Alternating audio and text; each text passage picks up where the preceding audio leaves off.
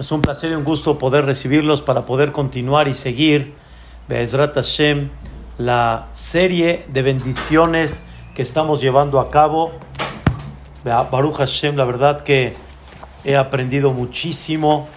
Eh, todo el Kahal Kadosh nos ha apoyado mucho para poder comprender cuál es la bendición de Dios todos los días, cómo cada día y día reconocemos la bendición de Dios. Habíamos comentado, siempre es bueno un pequeño resumen, pero sin embargo, para tener la idea, comentamos la bendición tan grande de las manos, del buen funcionamiento del cuerpo, del alma, habíamos hablado de la mente, la claridad, habíamos hablado de los ojos, hablamos que la persona puede moverse, que la persona puede pararse, el por qué la persona está parada, por qué la persona está erguida, el, concepto y la bendición que hay en la vestimenta y la bendición que hay en la fuerza. Todas las noches terminamos sin fuerza, débiles, nos paramos, Dios nos renueva una vida para que cada día tenga un sentido en qué utilizas esa fuerza. Hablamos sobre la persona cuando se para siempre está estable, está este, está firme por tener una tierra firme y eso te debe de dar un mensaje cómo debes de estar firme en tu vida, firme y claro en tus ideas. Y ayer hablamos y después hablamos sobre Dios nos dirige nuestros caminos, Dios nos dirige a dónde vamos y hablamos ayer de la bendición tan grande y tan dura. Por otro lado, She'asali Kol Tzorki Dios, te bendigo, quiere decir, reconozco la bendición que, escuchen bien, me das todo lo que necesito. No todo lo que quiero, sino todo lo que necesito. Ampliamos el tema que Dios no nos da lo que queremos, sino nos da lo que necesitamos. Y lo que, y lo que tengo es lo que necesito tener para poder llevar a cabo mi misión en la vida. Y explicamos que no hay cosas que se dan así nada más. No hay casualidades.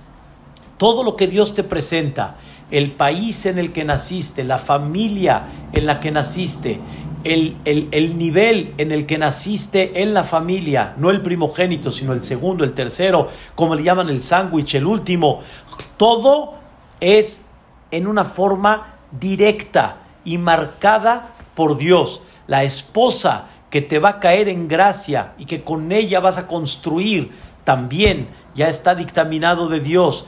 Y la persona nunca debe de ver el pasto ajeno más verde que el suyo, sino lo que Dios le dio quiere decir que eso es exactamente lo que tiene que tener. Pero el tema fuerte que hablamos ayer fue que no nada más bendigo por lo que tengo, sino incluyo en esta bendición por lo que no tengo. Reconozco que lo que no tengo es bendición.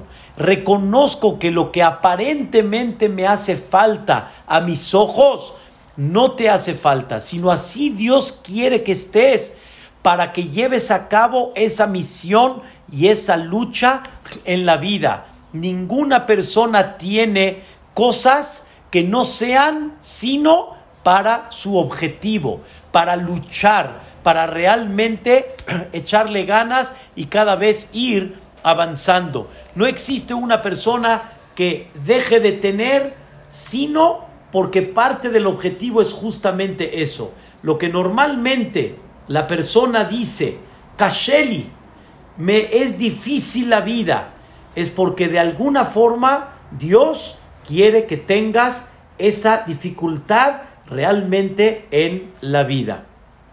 Bedrat Hashem, quiero dedicar esta clase el día de hoy, primeramente Dios, Leilun Nishmat Abraham Ben Yemile, un señor que lo llegué a conocer, me recuerdo muy bien, obviamente yo era muy pequeño, pero ya era de la gente grande que yo conocí cuando era yo pequeño y este gran hombre dejó una hermosa familia, Abraham Ben Jemilie, que están aquí presentes, la familia Cherem, aquí sus hijos, que Bezrat Hashem, estas palabras sean Leilun Ishmat, ya que Bezrat Hashem este próximo Shabbat es su Yortzeit, es su aniversario y hoy vamos a corresponderle a él con estudio de Torah, aunque no podemos corresponder en una forma de Kaddish, pero como ya explicamos en varias ocasiones, el estudio de Torah tiene un nivel muy especial que hay veces puede estar por encima de un Kaddish. Así que dedico con todo mi cariño en honor aquí a sus hijos y en honor a él la clase Leilui Nishmato. También quiero decir que esta clase sea para Refuash Lema de Mónica Batester, que tanto necesita ahorita que tenga Refuash Lema. Queridos hermanos, es muy difícil que la persona reconozca la bendición de Dios por lo que no tiene. Y es una de las cosas muy duras que hay, que la persona quisiera, pero Dios tiene otros planes para ti y por eso lo que no tienes también es una bendición. Quiero dar un sentimiento muy importante dentro de esta bendición, que Dios me dio todo lo que necesito y no nada más no me dio, me dio lo que necesito, sino lo que no necesito no me lo dio y lo que no me dio es también parte de mi bendición porque es parte de mi lucha en la vida. Y la lucha en la vida justamente es esa. Quiero decirles algo impactante.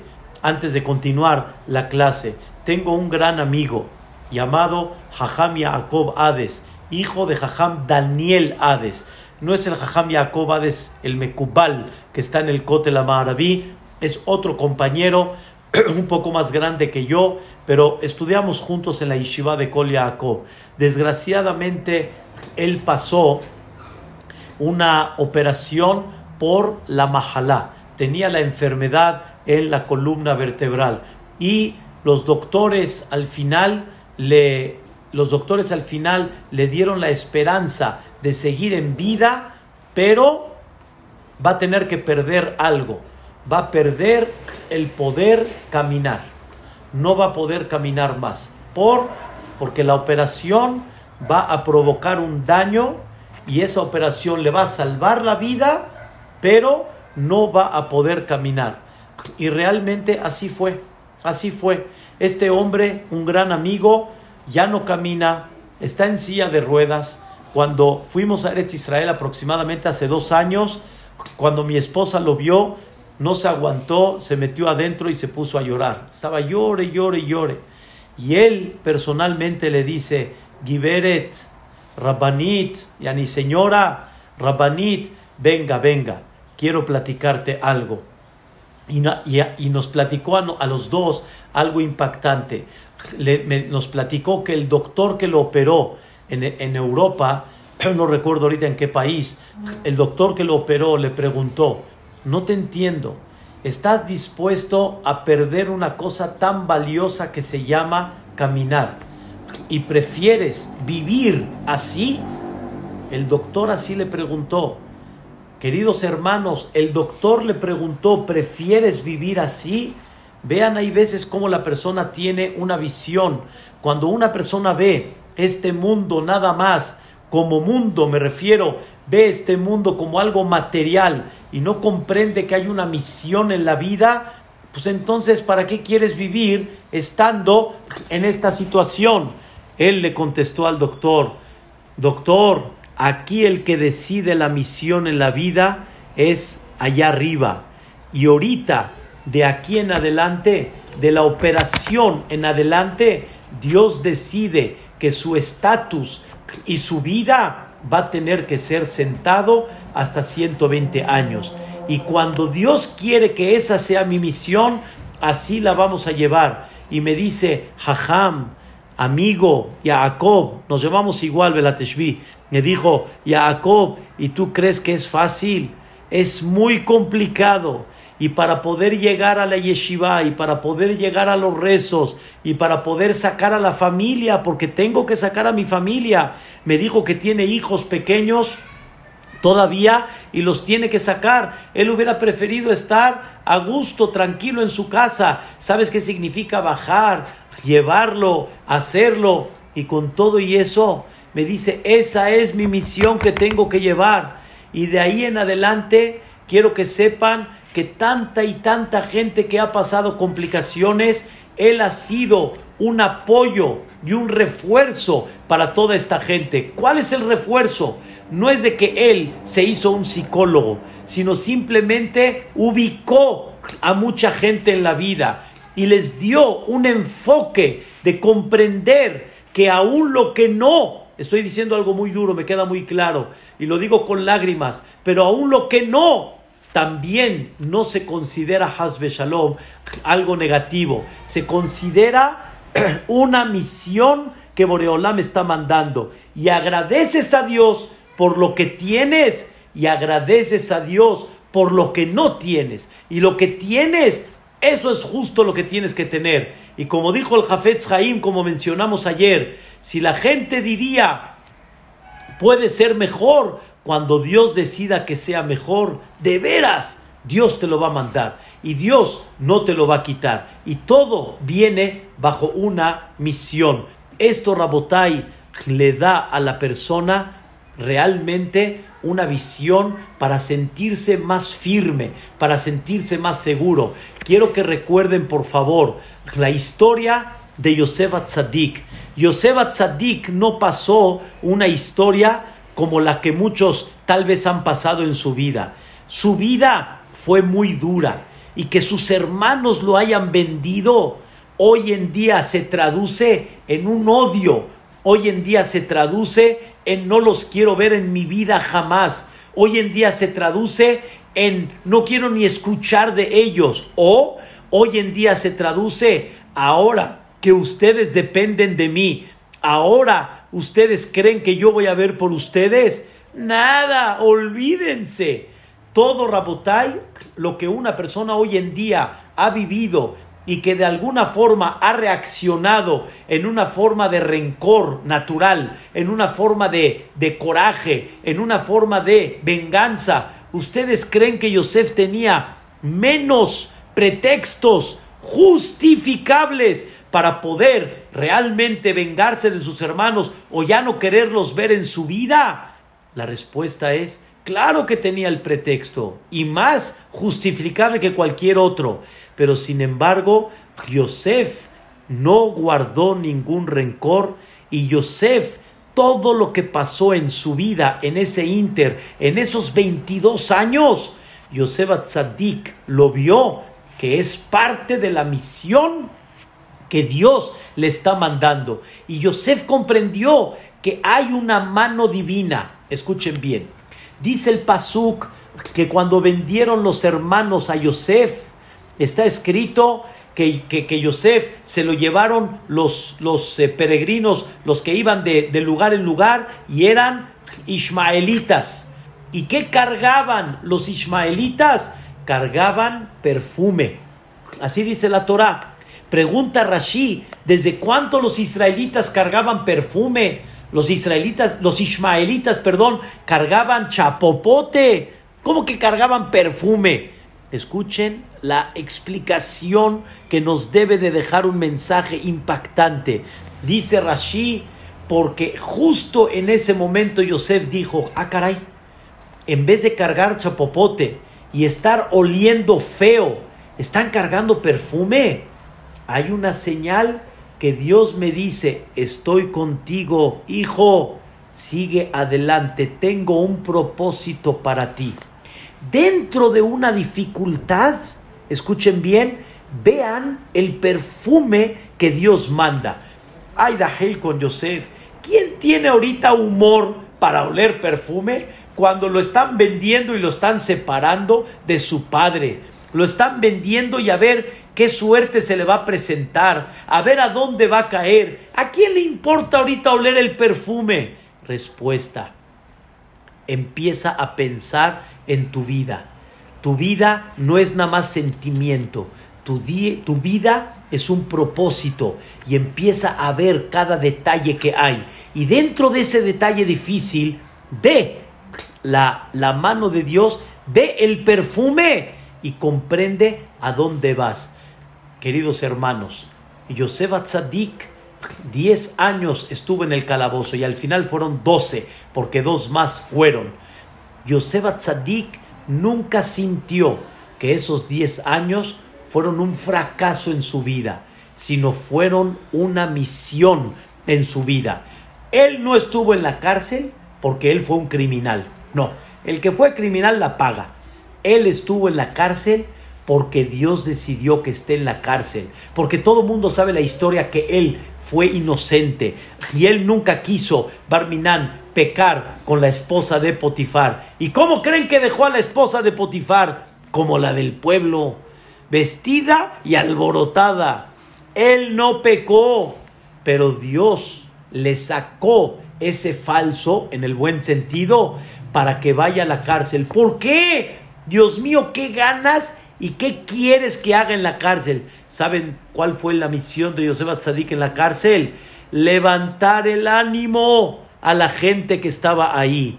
Meterles el monoteísmo, meterles la presencia de Dios, demostrarles que existe otro enfoque de vida. ¿Saben cuánta gente en esa cárcel, en ese calabozo, en esos 10 años, aprendió de Yosef Atzadik? ¿Tienen idea cuánta elevación hubo de toda esa gente estando? Por eso está escrito en la Torah que Yosef no era uno más en el calabozo. Yosef se hizo el director en ese calabozo. Y el, el, el, el manager de la, de la cárcel confió en Yosef y dejó en sus manos todo.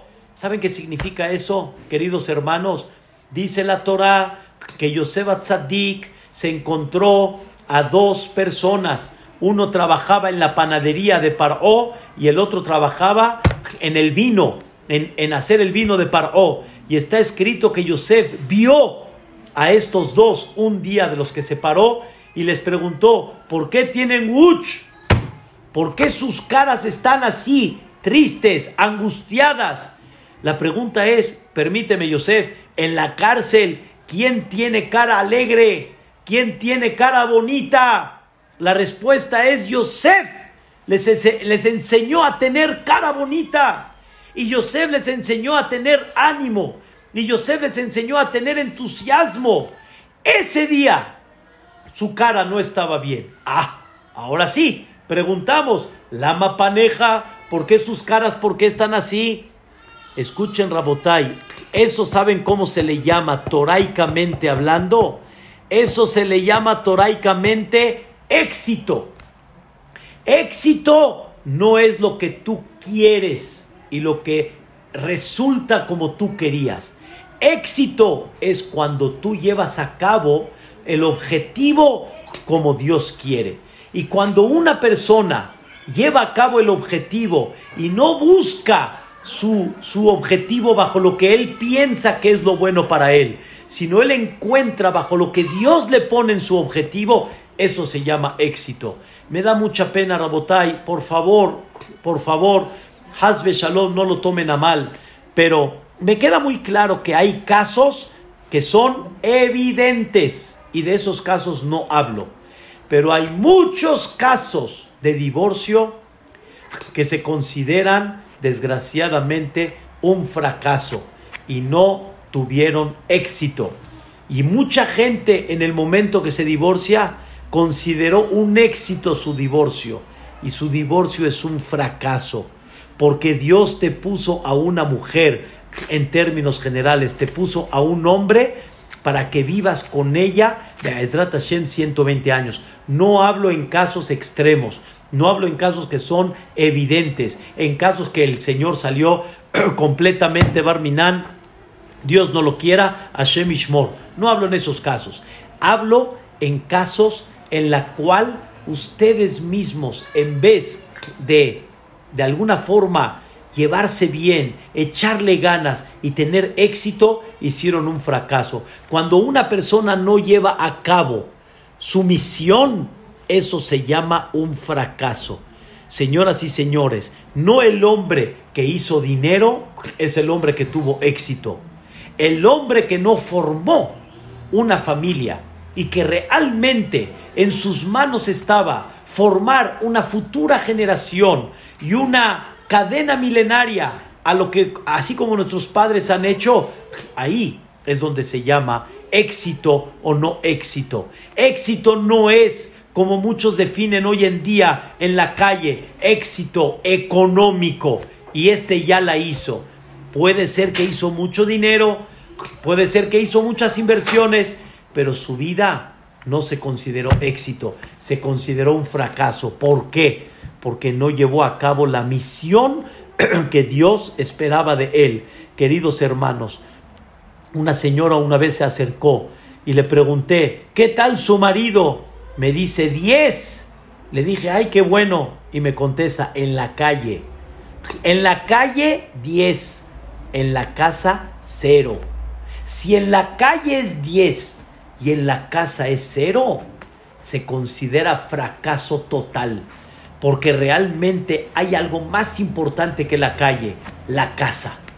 Y en la casa una persona tiene que ser exitosa y una persona tiene que llevar a cabo su misión y una persona tiene que llevar a cabo su, su, su fuerza y su capacidad para formar, para realmente criar, para realmente hacer crecer, para realmente transmitir cariño. Eso es lo más importante. No hay en conceptos toraicos ni mandilón ni machista es un error fatal y total. La Torah le da todo un espacio a la mujer y la mujer le da todo un espacio al hombre. Y realmente el éxito es cuando cada persona comprende cuál es su misión y él qué es lo que tiene que hacer. Yo me dedico a honrar a mi esposa, mi esposa se dedica a honrar a mí y no a ver quién manda Aquí no es quién manda, aquí es cuál es la misión que cada uno tiene en forma particular. Y ese es el éxito. Y eso es She'asali Kol Sorki.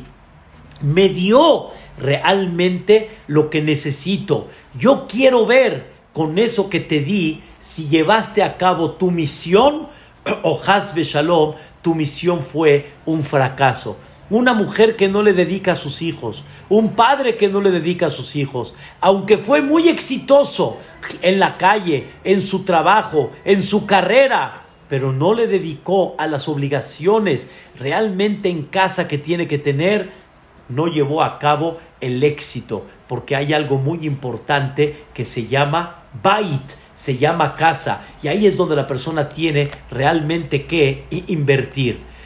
quiero explicarles, queridos hermanos, cada persona pide, cada persona se concentra en su rezo para que Dios, para que Dios le dé. Cada uno debe de concentrarse en esta frase. ¿Qué me hace falta?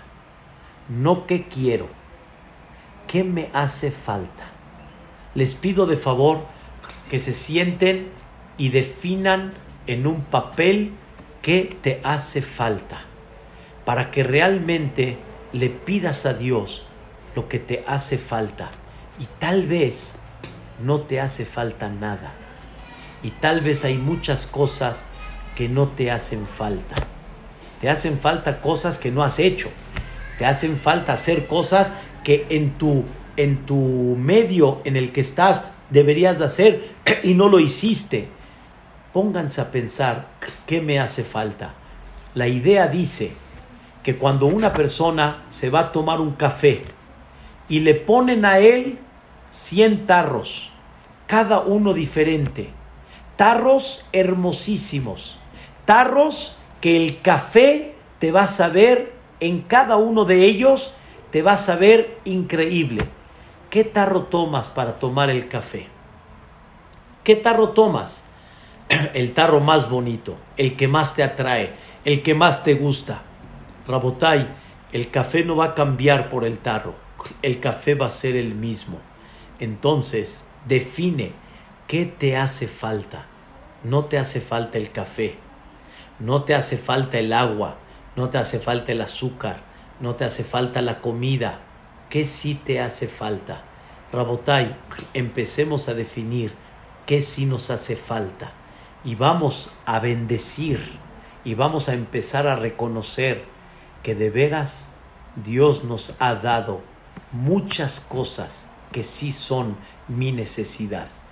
Y no digas qué me hace falta, sino al revés. Di qué es lo que quieres, qué se te antoja, pero no digas qué me hace falta. Empiecen a reconocer todo lo que tienen realmente en vuestra casa. Empiecen a ver cómo su casa está llena, está llena. ¿Por qué no eres feliz? ¿Por qué no eres feliz? Un jajam dijo este ejemplo. Figuren todos los que están aquí presentes, figuren si me tendría que cambiar de casa, ¿qué tendría que sacar?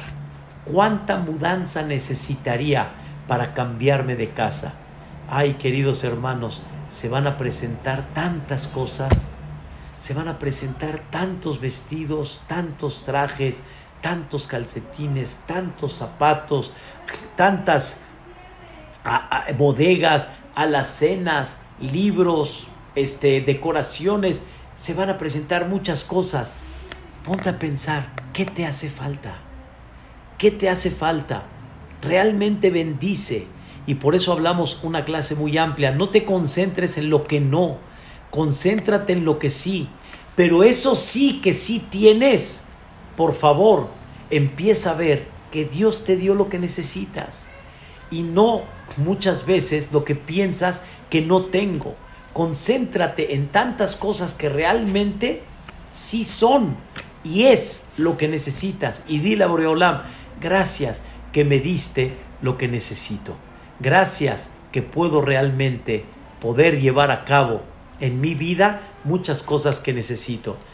Queridos hermanos, enfaticé mucho este tema porque es tan importante y tan especial, pero realmente la clase del día de hoy es continuando esta misma bendición. Quiero que por favor prestemos atención a, lo que dicen nuestros sabios. Nuestros sabios nos dicen que cuando uno abre los ojos dice Pokeach Ivrim. Cuando una persona empieza a moverse, Matira Surim. Cuando uno se para, Zokef Kefufim. Cuando una persona toca tierra firme, rocaja aretzalamay. Dicen nuestros sabios, ¿en qué momento hay que bendecir She'asali kol Que me dio todo lo que necesito. ¿En qué momento hay que bendecir esto? Dicen nuestros sabios, cuando te pones los zapatos para poder caminar y salir a la calle. Ahí dices, She'asali kol que me dio todo lo que necesito. En otras palabras, vamos a ver algo nuevo. No bendecimos nada más como todo lo que hablamos ayer y el día de hoy. Bendecimos que no andamos descalzos y que tenemos zapatos. Rabotai, empiecen a pensar un minuto qué pasaría si una persona no tuviera zapatos y una persona andaría descalzo. Rabotai, andar descalzo en tu casa, hay mucha gente que le fascina andar en su casa, en el mármol, en la madera, en el tapete, andar descalzo. Pero así una persona no puede salir a la calle por dos motivos. Número uno, la gente siente una indignación salir a la calle descalzo. Y realmente salir a la calle descalzo significa, barminan, barminan, encontrarse piedritas, encontrarse vidrios, encontrarse cosas que no le van a permitir poder caminar. Quiere decir, vamos a pensar un minuto, queridos hermanos, esta bendición en un aspecto diferente. Vamos a pensar, Dios nos dio zapatos. ¿Y qué tiene que ver con me dio todo lo que necesito? Porque no hay forma de conseguir lo que necesites si no fuera por los zapatos. Porque los zapatos son los que te dan la oportunidad para poder caminar. Hablamos que Dios nos dio los pies para poder caminar, pero hay una bendición particular sobre esto que se llama no me permite andar descalzo y me permite poder caminar, me permite poder hacer mis necesidades. Sí, hay pies, hay pies en la casa. En la casa puedes de alguna forma caminar del cuarto a la sala, a la cocina, sentarte, volver a pararte, lo puedes hacer. Pero caminar en la calle no hay forma si no hay zapatos. Y necesito los zapatos para poder desenvolverse, desenvolverme en la vida y para poder hacer mis necesidades. ¿Qué representa, queridos hermanos, el zapato? ¿Qué representa el zapato? Caray, ¿por qué Dios me puso que tenga que tener zapatos? Acuérdense, vamos con esta línea. ¿Por qué Dios me hizo erguido y no como los animales que están cabeza y cuerpo al mismo nivel? ¿Por qué Boreolán me puso la necesidad de que tenga que vestir? ¿Por qué Boreolán me puso la necesidad en esta ocasión de tener que ponerme zapatos? ¿Qué significan los zapatos? ¿Por qué no puedo andar descalzo como los animales? ¿Cuál es el mensaje que Dios nos quiere enseñar? Entonces, antes que todo, agradezco que tengo zapatos. Agradezco que tengo para poder salir a la calle en una forma digna y mis pies están protegidos. Pero ¿por qué tengo que tener zapatos? Queridos hermanos, ¿por qué? ¿Por qué no puedo andar descalzo como en la casa?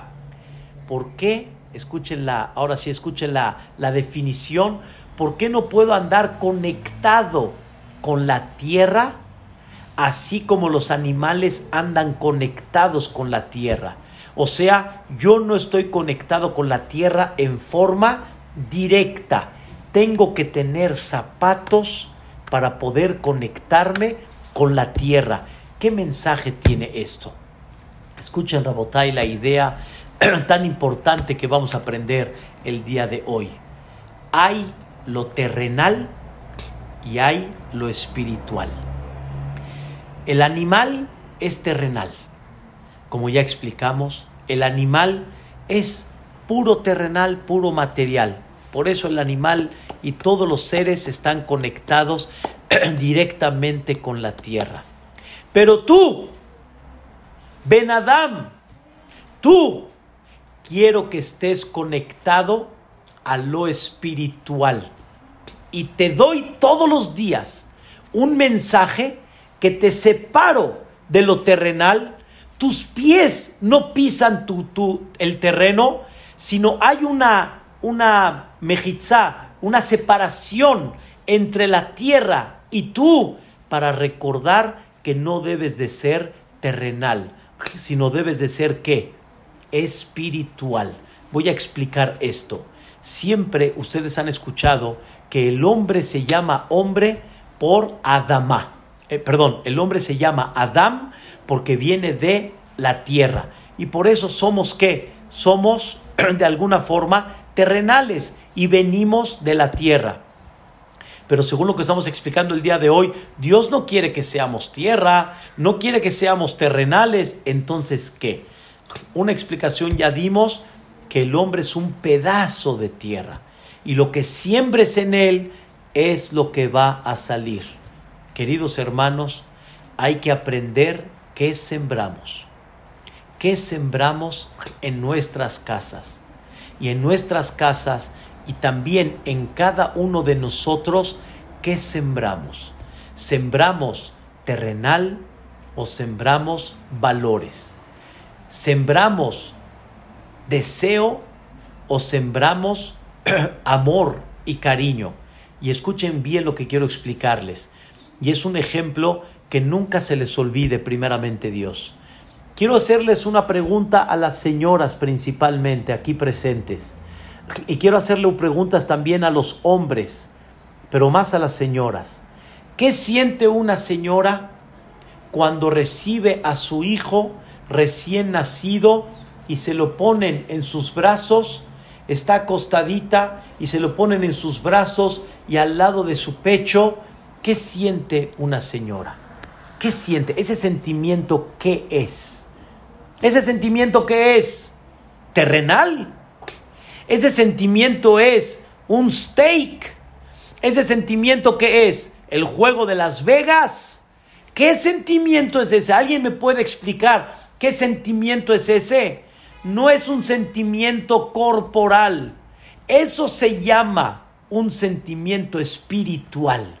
Ese sentimiento es justamente un valor espiritual. Ese sentimiento no se llama terrenal. Comer sabroso, eso es terrenal. Pero, escuchen bien, pero un hijo al lado de su madre o su madre cargándolo, eso es espiritual. ¿Cuál es, señoras y señores, cuál es uno de los ejemplos que trae Shira Shirim? Tahat le roshi vimino tehabekeni. Su mano izquierda está debajo de mi cabeza. Vimino y su derecha me está acariciando. La mamá carga al hijo y con su mano lo está acariciando. Y cuando la mamá le dice al hijo, y de repente el hijo saca una sonrisa, ¿qué siente uno? ¿Qué siente uno? Eso es espiritual. Queridos hermanos, empecemos a desarrollar sentimientos espirituales. Sentimientos espirituales significa ver por los demás.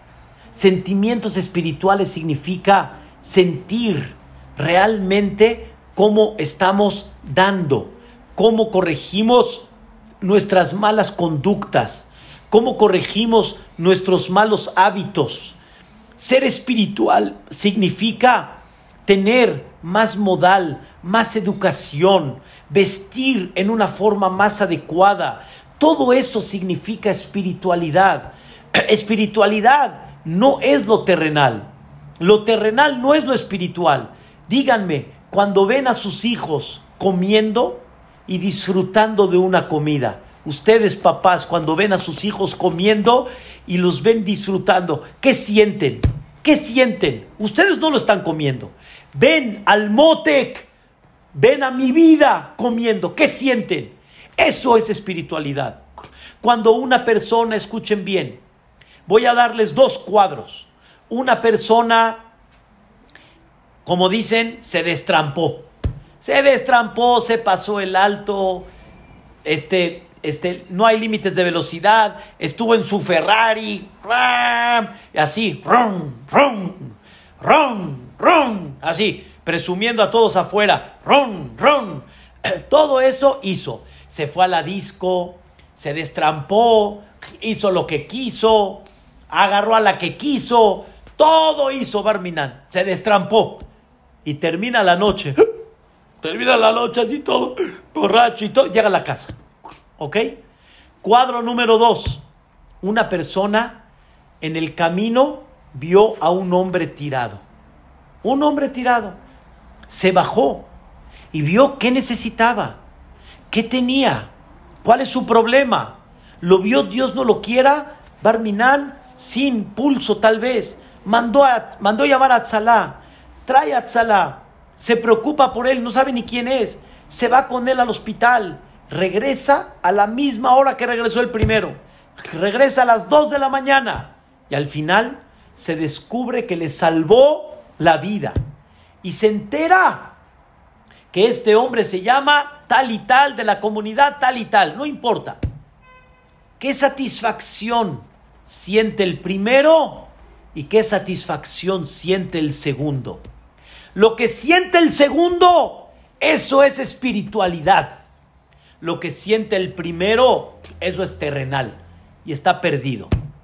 Queridos hermanos, lo espiritual es ver por los demás. Lo espiritual es pensar en los demás. Lo espiritual es pedir por los demás. Lo espiritual es no tener celo y envidia de los demás. Lo espiritual es no criticar, sino ver a cada humano como humano, a cada persona como persona, y no comportarse con egoísmo, sino comportarse con sentimiento, comportarse con valores.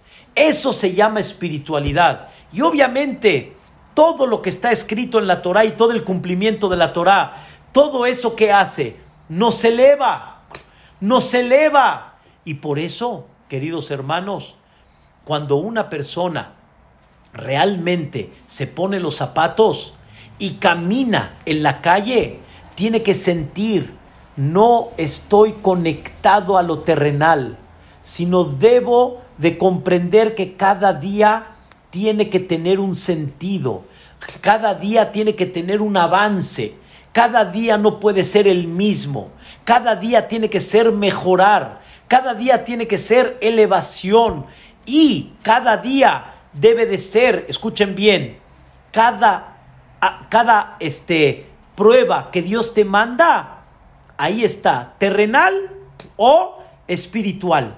Quiero decirles, señoras, este ejemplo que muchos han escuchado de mí, pero me da gusto repetirlo porque es un ejemplo muy chistoso. Imagínense, señoras, que están estrenando una casa y un tapete color hueso, hueso, precioso, divino. Es más, quiero llegar a la casa para quitarme los zapatos y para pisar el tapete de tan acolchonadito que está, de tan, de tan rico que está, y color hueso, precioso. De repente llegas a tu casa, tú señora, y en ese momento, cuando llegas a tu casa y te quieres quitar el zapato y quieres ir a la sala, tu hijo justamente preparó un vasito con cacahuates este, japoneses, con chamoy, con maggi, con chilito, todo un menjurje adentro, ya saben, toda una revoltura completa que nos gustó a todos nosotros cuando éramos jóvenes. Y al final el hijo está emocionadísimo porque tiene una noticia para mamá. El hijo está emocionado. El hijo no puede. El hijo, el hijo está emocionado, quiere decirle algo a mami. Corre y de repente mami que está en la sala, el hijo corre hacia la sala, se tropieza el hijo y los cacahuates y el chamoy y la magui y el chile y todo el menjurje volando y la mamá lo único que hace es ver. La mamá está viendo a dónde va a caer y justo a dónde cae. Al tapete recién estrenado. El tapete color hueso. ¿Cómo lo voy a limpiar el tapete? Me lo va a echar a perder. ¿Qué hacen las señoras? Las invito. Yo sé que están en silenciador y no necesito más que escuchar en forma figurada el grito de la independencia. Escuchen, señoras, ese grito de independencia, eso es terrenal. Eso es ver por ti. Tú no viste la intención de tu hijo. Tú no viste lo que el hijo quería. Tú no viste lo que el hijo estaba feliz que llegaste para que él te dé una noticia. Tú nada más viste lo tuyo. Tú nada más viste tu egoísmo. Tú nada más viste el tapete. Yo sé, van a decir que, que preste más atención, que pre... Y si no hubiera habido tapete, ya no hubieras dicho mucho. Y si hubiera sido en la calle, y se hubiera tropezado y de alguna forma se caen los cacahuates, ya no pasa nada. Eso, queridos hermanos, es ver por ti, es ver nada más y pensar en ti. Tienes que empezar a pensar en espiritualidad. Una señora me dijo, y muy correcto y muy preciso, jajam, usted está pidiendo conducta de ángeles, usted no está pidiendo conducta humana. Le dije, oiga, ¿y qué pasaría si la misma escena se repite, pero estando en ese momento, jajam Obadiah Yosef? Y el hijo se cae y empieza a llorar y se caen los cacahuates en el tapete. ¿Qué hubieran dicho? No pasa nada, todo está bien, no hay ningún problema, esténse tranquilos. ¿Qué pasó, queridos hermanos? ¿Cambió de repente? O sea, ¿ya no hay tapete color hueso o qué? Cuando Saja Movadía. La respuesta es, hay forma como controlar. ¿Saben cuál es la diferencia? Si eres terrenal o eres qué? O eres espiritual. ¿Y cuánto una persona tiene que aprender a ser espiritual? ¿Está entendiendo Johnny el tema? ¿Cómo estamos? ¿Cómo una persona tiene que aprender a ser espiritual? Señoras, señores, de veras, yo lo he visto en calle, en mucha gente. Yo paso, hay veces cosas en la calle por alto. Los paso por alto, o sea, quiere decir, no le presto atención. No le presto atención, ¿ok? Paso por alto. Pero Hay gente rabotay que ve cosas en la calle y no las pasa por alto. Entonces, ¿qué? Se pone a pensar, si esto lo dejamos acá, uno se puede tropezar. Y si uno se tropieza, se puede caer. Yo de repente me pregunto, bueno, ¿a ti qué te importa? Ahorita de repente tú te hiciste el barrendero de la calle o qué? Eso se llama terrenal. Cuando uno no piensa si ve una varilla pequeña tirada en la calle que alguien se pueda tropezar, nadie se va a preocupar por eso. Y de alguna forma eso es terrenal, eso es egoísmo. ¿Qué significa espiritual? Espiritual significa que cuando lo ves, dices, no, vamos a tratar de quitarlo. Vamos a tratar que alguien no se vaya a tropezar. ¿Saben qué significa espiritualidad?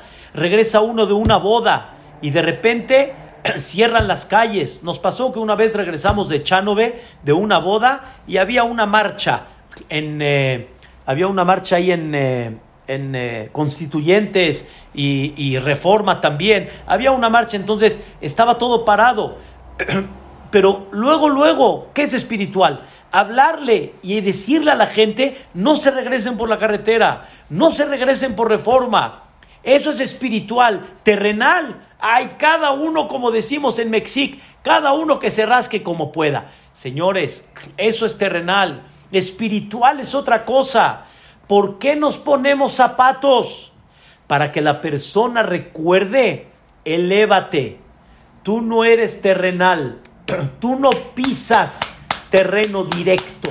Tú tienes que elevar tu nivel espiritual y tienes que comprender que eres realmente mucho más arriba de lo que tú te imaginas. Quiero decirles algo impactante. Impactante.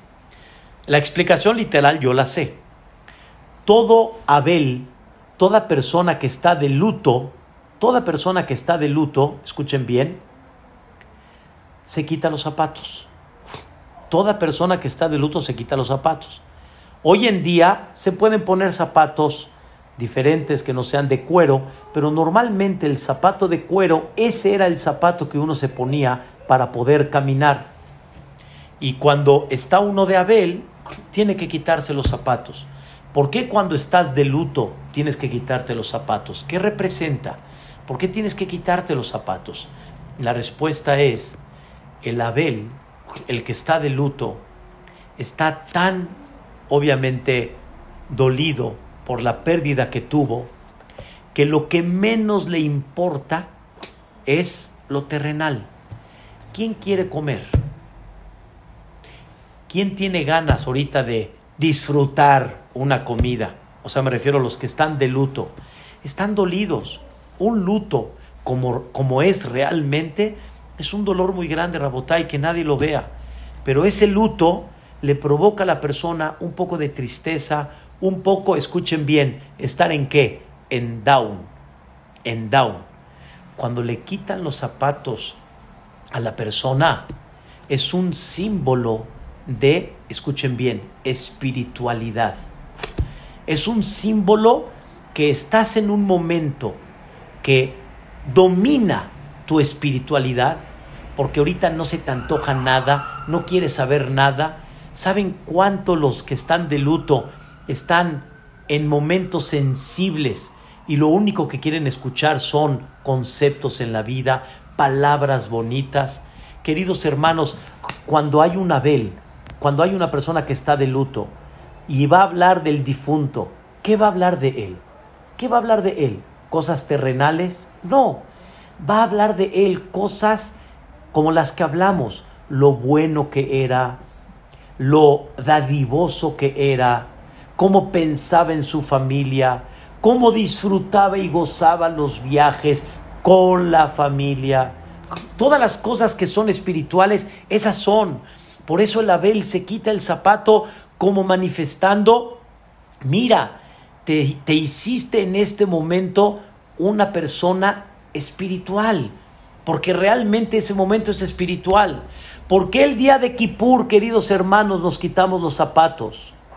Aparte de la explicación literal, que no es momento de placer, me queda claro, pero Kippur es un momento tan espiritual, es un momento Johnny, cuénteles al público qué significa Kippur. ¿Cómo pasamos un Kippur? ¿Qué significa realmente ser espiritual? Zuki, platíquele al Kala Kadosh. ¿Qué significa espiritualidad? Un día de Kippur es un día sagrado. Un día de Kippur es un día de elevación. ¿Quién quiere comer el día de Kippur? ¿Quién quiere? Ahorita no hay, ahorita eh, hay, hay, hay cabeza, hay cabeza para pedir, es cabeza de sentimiento, es cabeza de, de, de deseo hacia los demás, es cabeza de, de unirse. Ben Adam le javeró. Ese es el momento de Kippur. Por eso, queridos hermanos, Rosh Hashanah Kippur siempre se ha hablado, no es momento de estrenar ropa, es, no es momento de desfile, como decimos, es momento espiritual, es momento de desearle todo lo mejor a los demás, pero el día de Kippur, que es el día sagrado, te quitas los zapatos manifestando, estoy en una cápsula espiritual que no necesito ni ese recuerdo, porque soy todo una persona espiritual. Cuando Moshe Rabbenu se presentó delante de Dios en el Cené, en la famosa zarza, dice Dios, quítate los zapatos porque el lugar donde estás es sagrado. Y en este lugar no necesitas el recuerdo del zapato. Eres completamente espiritual. Queridos hermanos, así hay que vivir. Hay que vivir con una conciencia. No podemos pasar 120 años de vida y nunca nos preguntamos por qué caray nos ponemos zapatos. Dios creó al mundo con mucha sabiduría. Dios no creó las cosas así nada más. Todo lo que creó Dios es con sabiduría. No hay algo que, no hay algo que esté de más. No hay, no hay un concepto en la vida que esté hecho al, al aire. Todo tiene un propósito. Dios mío, ¿por qué me obligas a ponerme zapatos? ¿Por qué tengo que caminar para poder hacer mi vida con zapatos? Y sin ellas me lastimo el pie, las plantas del pie no pueden funcionar. Es muy difícil. ¿Por qué tiene que haber el zapato? La respuesta es, queridos hermanos, aparte que agradecemos que tenemos zapatos, aparte que agradecemos que podemos caminar con los zapatos, agradecemos a Dios una bendición. Me haces recordar todos los días que yo soy qué? Espiritual. Yo no soy material. Queridos hermanos, ahorita estamos en una cuarentena. La conducta en la casa, estando en una cuarentena, puede ser de dos maneras, terrenal o espiritual. No hay tres sopas, hay dos, terrenal o espiritual. Te sacas los pelos de punta, te pones nervioso, te sientes triste, y explotas, te enojas, gritas, etcétera, o espiritual. Como dijo una persona muy sabiamente, estos momentos son para crecer, no son para pasarla. Y cada vez que te pones los zapatos, tienes que recordar. Y tu casa es un santuario. Y tu casa es una forma de crecer. La pareja tiene que crecer la pareja con los hijos tienen que crecer. Los hijos con los padres tienen que crecer. Todos juntos tienen que crecer. ¿Y cómo crecemos? ¿Cómo crecemos? Escuchen, bajo espiritualidad. Eso es crecimiento. Comer más rico. No digo que no hay que disfrutar la comida. Dios cuando dio un placer para comer, también es una bendición. Un día lo platicaré. Dios cuando dio el placer de estar con una mujer, con su esposa, también tiene un propósito de Dios y Dios lo hizo, es una bendición de Dios. Pero cuando tú te dedicas a eso, cuando tú en lo que piensas es en lo material y en lo que creces es en lo material y no en lo espiritual, entonces despreciaste lo que Dios te dio para crecer no entendiste el mensaje del zapato y al final no avanzaste. Quiero, Bezrat Hashem Baraj, cerrar la idea con este concepto. Está escrito, queridos hermanos, que el hombre, así está escrito en el Pasuk en, en Zeharia, lo voy a decir ya en breve y traducido. el hombre se llama, en conceptos de, del Tanaj, de la Torah, al hombre se llama el que camina y al ángel se llama el que está parado. El ángel es parado y el hombre es el que camina. ¿Por qué al ángel le llaman el que está parado? Si el ángel también se puede mover. ¿Y por qué al hombre le llaman el que se mueve, el que camina? Respuesta. El hombre es el que camina porque la forma como avanzar en la vida es caminando. Caminar es, un, es una forma de expresar que la persona avanza. Cuando caminas, avanzas. El caminar significa avanzar. El hombre tiene que avanzar en su vida. El hombre tiene un propósito y ese propósito lo llevaste a cabo, avanzaste en tu vida y el ángel me van a preguntar, me da mucha pena queridos hermanos, el ángel como Dios lo creó, así se queda toda la vida. El ángel no avanza. El ángel Dios lo formó ángel y vamos a decir termina su vida en ángel. El hombre no. El hombre nace bebé y se convierte en la personalidad que Dios espera que él se convierta. Y en el punto donde él tiene que trabajar. Y ese es el éxito. El éxito es cuando explotas todo el potencial que Dios te dio. Y no celas y no envidias lo que el otro tiene. Y realmente llevas a cabo tu éxito. ¿Saben qué significa ponerse zapatos? Zapatos significa caminar. Y caminar significa avanzar. Avanzar significa crecer. Crecer significa entre lo material o entre lo espiritual. Lo material no, lo terrenal. Lo, perdón, lo espiritual. Lo terrenal, Dios me puso una separación entre lo terrenal para que comprenda que yo tengo que ¿qué? Tengo que crecer. Y ese crecimiento es la herramienta que Dios me dio. Y la herramienta significa lo que no tienes es no, no lo debes de tener porque no es tu trabajo. Tu oficio es lo que tú tienes. Y así es donde hay que crecer. Un jajam, hace muchos años, se llamó Rab, Yosef Dov Soloveitchik, un gran, gran jajam, dijo estas palabras. Cuando yo entro al CNIS y la gente se para, hay muchos que cuando la gente se para, sienten, mira, oh, la gente se para delante de mí.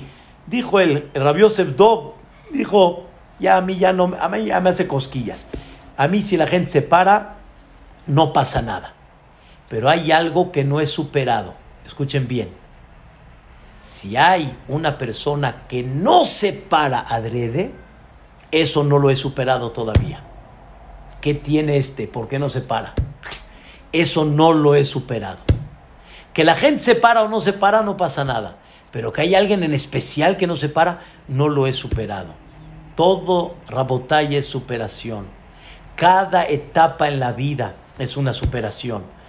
Ay, queridas señoras, muchas se ríen cuando digo este ejemplo. Escuche Johnny este ejemplo que siempre menciono. ¿Cómo yo sé el humor de una mujer el domingo en la noche? ¿Cómo sé? ¿En qué humor está? Muy simple. Si llegó la Igire o no llegó la Igire si llegó la muchacha o no llegó la muchacha. Si no llegó, a la histor, que Dios nos cuide, que Dios nos guarde. Es más, ni te presentes. Pobre que vayas a decir alguna palabra. Pero si llegó, está de buenas.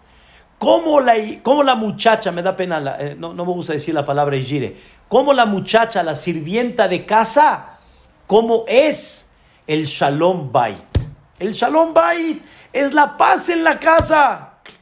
Mi señora me dijo, recién casada, por muchos años, me costaba mucho trabajo.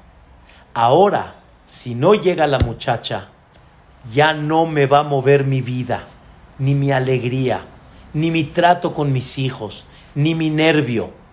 No voy a cambiar mi vida por una muchacha. La necesito, me hace muy bien, me ayuda mucho, pero no va a mover mi vida por eso. Ya superó ese, ese, ese, esa, etapa en la vida. Señoras, si Dios, Barminan, Barminan, lo alenu velo alejem, que nunca les falte a la muchacha, pero si en algún momento, Barminan, Barminan, Barminan, que no pase, pero si en algún momento les faltó la muchacha, ese es la prueba de Dios. ¿Cómo tratas a tu marido en ese momento? ¿Cómo tratas a tus hijos en ese momento? ¿Cómo empiezas a sentir que hay cosas más importantes en la vida? Eso es espiritualidad. Eso no es terrenal. Terrenal es estar viendo nada más. Y también para el marido. Queridos señores aquí presentes todos. Para el marido también es una prueba. ¿Cómo? A ver si le ayudas a tu esposa a ver si pones, pones también tu hombro para echarle ganas, recoger tu ropa, poner las cosas en su lugar, ayudarle a llevar los platos, en lo que más puedas y en lo que más sepas, eso es espiritualidad. Pero si tú estás cómodo y estás así, así a gusto y que todo el tiempo a ver quién te hace, eso que es Rabotai, eso es terrenal. Como les dije, yo no me puedo quedar sentado no recoger mi plato. ¿Cómo no lo va a recoger? ¿Cómo no lo voy a recoger? Queridos hermanos, como les expliqué, sales del CNIS, no doblas tu talet, no regresas el libro en tu lugar. El que no lo hace es terrenal. El que no lo hace lleva 40, 50 años sin entender el mensaje del zapato. El zapato, queridos hermanos, es el secreto de Sheasali Kol me dio todo lo que necesito. Y somos gente que camina, no somos ángeles. No, no somos ángeles. Somos Bene Adam. Y la gente que hace camina. ¿Qué significa caminar? Avanzar. ¿Qué significa caminar? Crecer. ¿Cuánto has crecido en tu vida? Y cada etapa es un crecimiento. Cuando tus hijos llegan a la jupá, me da pena alargar un minuto más. Pero cuando tus hijos llegan a la jupá y cuando tus hijos ya se casaron, entiende que tienes una nuera, entiende que entiendes un yerno. Ya no está todo bajo tu poder, ya es algo diferente. Queridos hermanos, la hija de Jajam Yudá Hades recién se casó, estaban comiendo en Shabbat con él. Le dice la hija al papá: Papá, ¿cuál es el din? ¿Cuál es la ley en este tema, un tema que le preguntó a su papá. ¿Qué creen que le contestó Ham Hades? Lleva su hija preguntándole a su papá 20 años. Papá, ¿cómo es esto? Papá, ¿cómo es esto? Papá, ¿cómo es esto? Le dijo el papá a la hija, hija, pregúntale a tu marido. Pregúntale a tu marido. Si el marido quiere preguntar al jajam es otra cosa. Pregúntale a tu marido. El marido es el que decide, no yo. Un minuto antes tú decidías. Un minuto después ya no decides. Eso es espiritualidad. Eso es espiritualidad. Queridos hermanos, hay que crecer. Todas las etapas en la vida es crecimiento, todas. Y parte de la, de la, del trabajo que hay, que hay que crecer es cómo respetamos, es cómo crecemos es cómo nos ubicamos en el mapa, cómo comprendemos realmente qué significa el matrimonio para nuestros hijos. Todo esto, queridos hermanos, se llama zapatos. She'asali kol Me dio todo lo que necesito. Todo lo que necesito realmente lo tengo. Concluyo, queridos hermanos, bendigo a Dios y reconozco la bendición de Dios por lo que tengo. Bendigo a Dios por lo que no tengo. Bendigo a Dios por tener zapatos. Y los zapatos son los que me dan mi necesidad. Los zapatos son los que me ayudan a avanzar. ¿Y en qué tengo que avanzar? Ve el zapato y entiende en qué tienes que avanzar. Tengo que avanzar. ¿En qué? Tengo que avanzar en espiritualidad. El zapato te separa de lo terrenal. Entonces vas a subir en lo que debes de subir. Pásela bonito, queridos hermanos. Shabbat Shalom. Disfruten el Shabbat. Disfruten ese día sagrado. Disfruten en sus casas. Que crezcamos espiritualmente.